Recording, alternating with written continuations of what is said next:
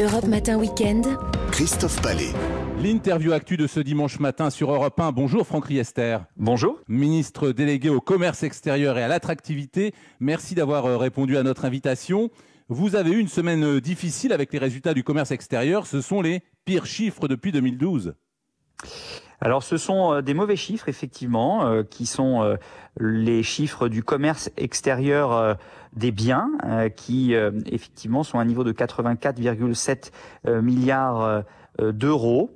Après, euh, le commerce extérieur de la France ne se résume pas au commerce des biens, il y a aussi le commerce des services, et là on a un excédent record de plus de 36 milliards d'euros, et nous avons des bons résultats aussi des remontées des dividendes des filiales de nos entreprises françaises à l'étranger, ce qui fait qu'au total, pour notre commerce international, la balance courante euh, c'est-à-dire le résultat de, tous les différents commerces, euh, est en progression, est en progression nette à plus 20 milliards d'euros. Pour autant, le commerce de biens, effectivement, reste un point faible de notre économie.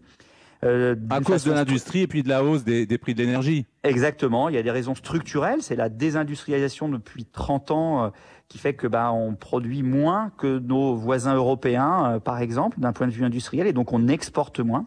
Et puis il y a des raisons conjoncturelles, euh, le renchérissement de la facture énergétique qui représente presque la totalité hein, de l'aggravation de mmh. notre commerce extérieur des biens.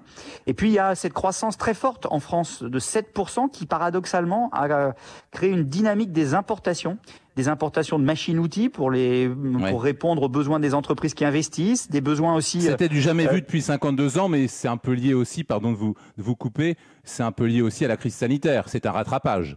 Oui, c'est un, c'est un rattrapage, mais la France est le pays qui a rattrapé le plus vite euh, euh la, la, la, son niveau euh, de richesse nationale d'avant-crise devant la plupart des pays européens, ce qui montre la bonne dynamique économique du pays. Mais donc du coup, il y a, il y a effectivement une dynamique sur les importations euh, et notamment, encore une fois, euh, les machines-outils pour les, les industries, les intrants, les matières premières pour les industries qui ont des carnets de commandes pleins et qui euh, ont besoin de matières premières pour fabriquer les produits qui ne sont pas encore du coup fabriqués et exportés. Et puis euh, euh, il y a un certain nombre de secteurs exportateurs comme l'aéronautique qui ne sont pas retournés au même niveau d'avant crise avec que simplement 60% de leur activité d'avant crise alors même que les carnets de commandes d'Airbus sont pleins et offriront demain des exportations pour notre pays. Que faut-il faire pour rééquilibrer la, la balance commerciale si on ne veut pas atteindre 100 milliards de déficit en 2022 bah, il faut continuer la politique ambitieuse qui est, qui est menée depuis maintenant quelques années d'amélioration de la compétitivité du pays, baisser la fiscalité, assouplir les contraintes administratives, assouplir le marché du travail, euh, réformer euh,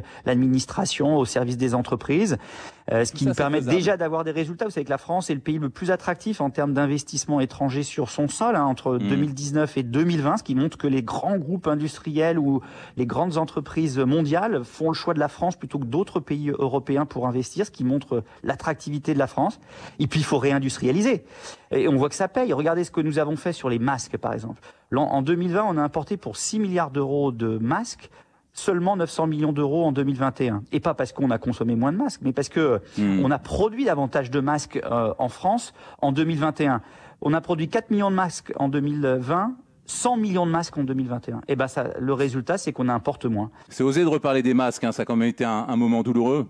Ben oui, mais c'est vrai, c'était un, ça a été un indicateur finalement de notre désindustrialisation, de notre dépendance à un certain pays, à commencer par la Chine.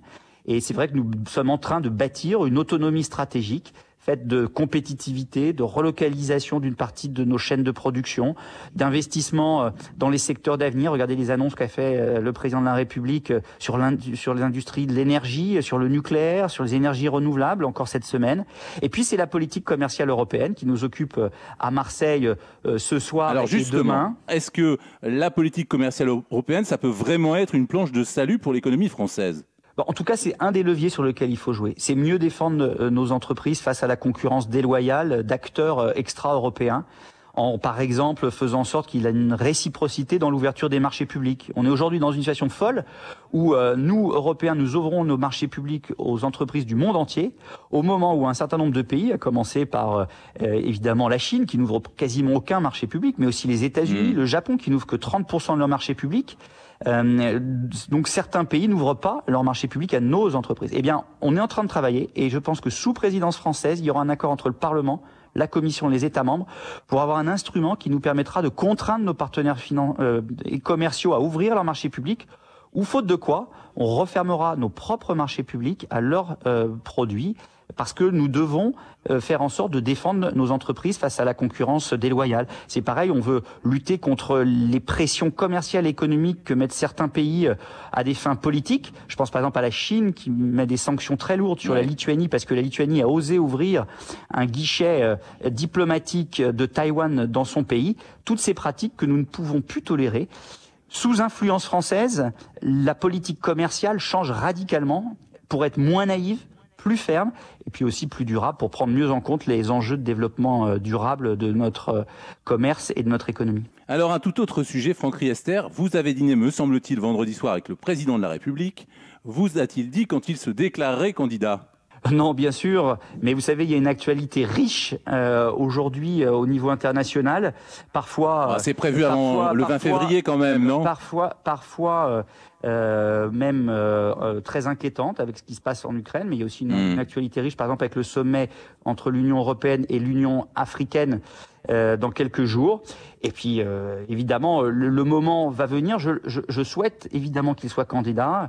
Nous nous préparons dans la majorité, moi en tant que président d'Agir, la droite constructive, avec mes équipes, avec La République En Marche, avec le MoDem et les autres partenaires de la majorité, nous préparons euh, euh, le dispositif qui permettra, une fois que le euh, président de la République aura fait son annonce, je le souhaite encore, je n'ai aucune information dessus, mais je le souhaite, euh, nous pourrons euh, faire une belle campagne pour lui permettre d'avoir un nouveau mandat pour la France, pour continuer l'œuvre de transformation, et parce qu'il est aujourd'hui celui qui a le plus d'expérience, de compétences, de leadership, pour faire face à tous les défis que notre pays a à relever. Vous savez, c'est à un moment donné une élection présidentielle, c'est pas une histoire de parti.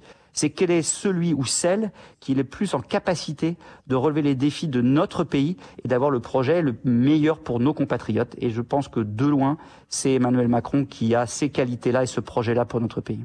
Vous qui avez longtemps appartenu à, l'UMP puis aux Républicains, comment est-ce que vous expliquez que Valérie Pécresse ne décolle pas?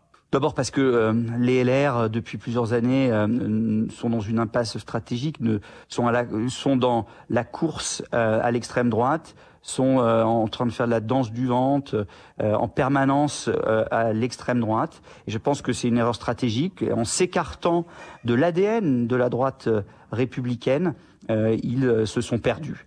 Et c'est difficile quand un parti est perdu d'être euh, la candidate de ce parti-là, surtout quand euh, Valérie Pécresse a quitté le parti euh, il y a quelques années, justement du fait de cette dérive des républicains.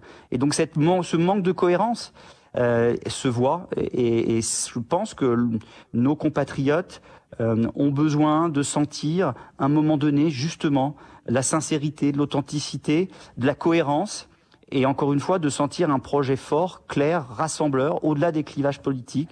Et c'est ce qu'incarne aujourd'hui, je crois, Emmanuel Macron. Une toute dernière question, Franck Riester. Je, je, le disais, vous avez dîné avec le président de la République vendredi soir. Euh, j'imagine que vous avez parlé de Versailles. Vous savez quand vous serez nommé? Non, mais tout ça, c'est une, euh, une rumeur non fondée, euh, véhiculée par certains pour essayer de me nuire manifestement, mais tout ça n'a pas d'importance. Le château de Versailles est un établissement public magnifique qui est euh, aujourd'hui présidée euh, par une femme de, de, de grande compétence. Et je suis oui, mais certain qui a atteint la d'âge. Le, je suis, oui, mais Catherine Pégard euh, gère de façon remarquable le château de Versailles et je suis certain que le président de la République nommera euh, la femme ou l'homme qui permettra de relever là aussi les défis du château de Versailles pour l'avenir, à n'en pas douter. Ça ne vous tente pas? La question n'est pas là. Moi, je suis ministre du gouvernement euh, du président de la, la République. Je suis chef demain. de parti. Je suis chef de parti et je suis aussi euh, euh, élu, élu local à Coulommiers et ancien député de la cinquième circonscription de Seine-et-Marne. Et je ne vous cache pas qu'il y a bientôt des élections législatives. Et donc, vous verrez quels seront les choix que je ferai d'un point de vue politique très prochainement. Bon, très bien. Merci beaucoup, Franck Merci Riester, de nous avoir répondu. Merci, Monsieur le Ministre, et, et bon dimanche. Bon, bon séjour dimanche à Marseille. À, à bientôt. Merci. Au revoir. Europe Matin Weekend.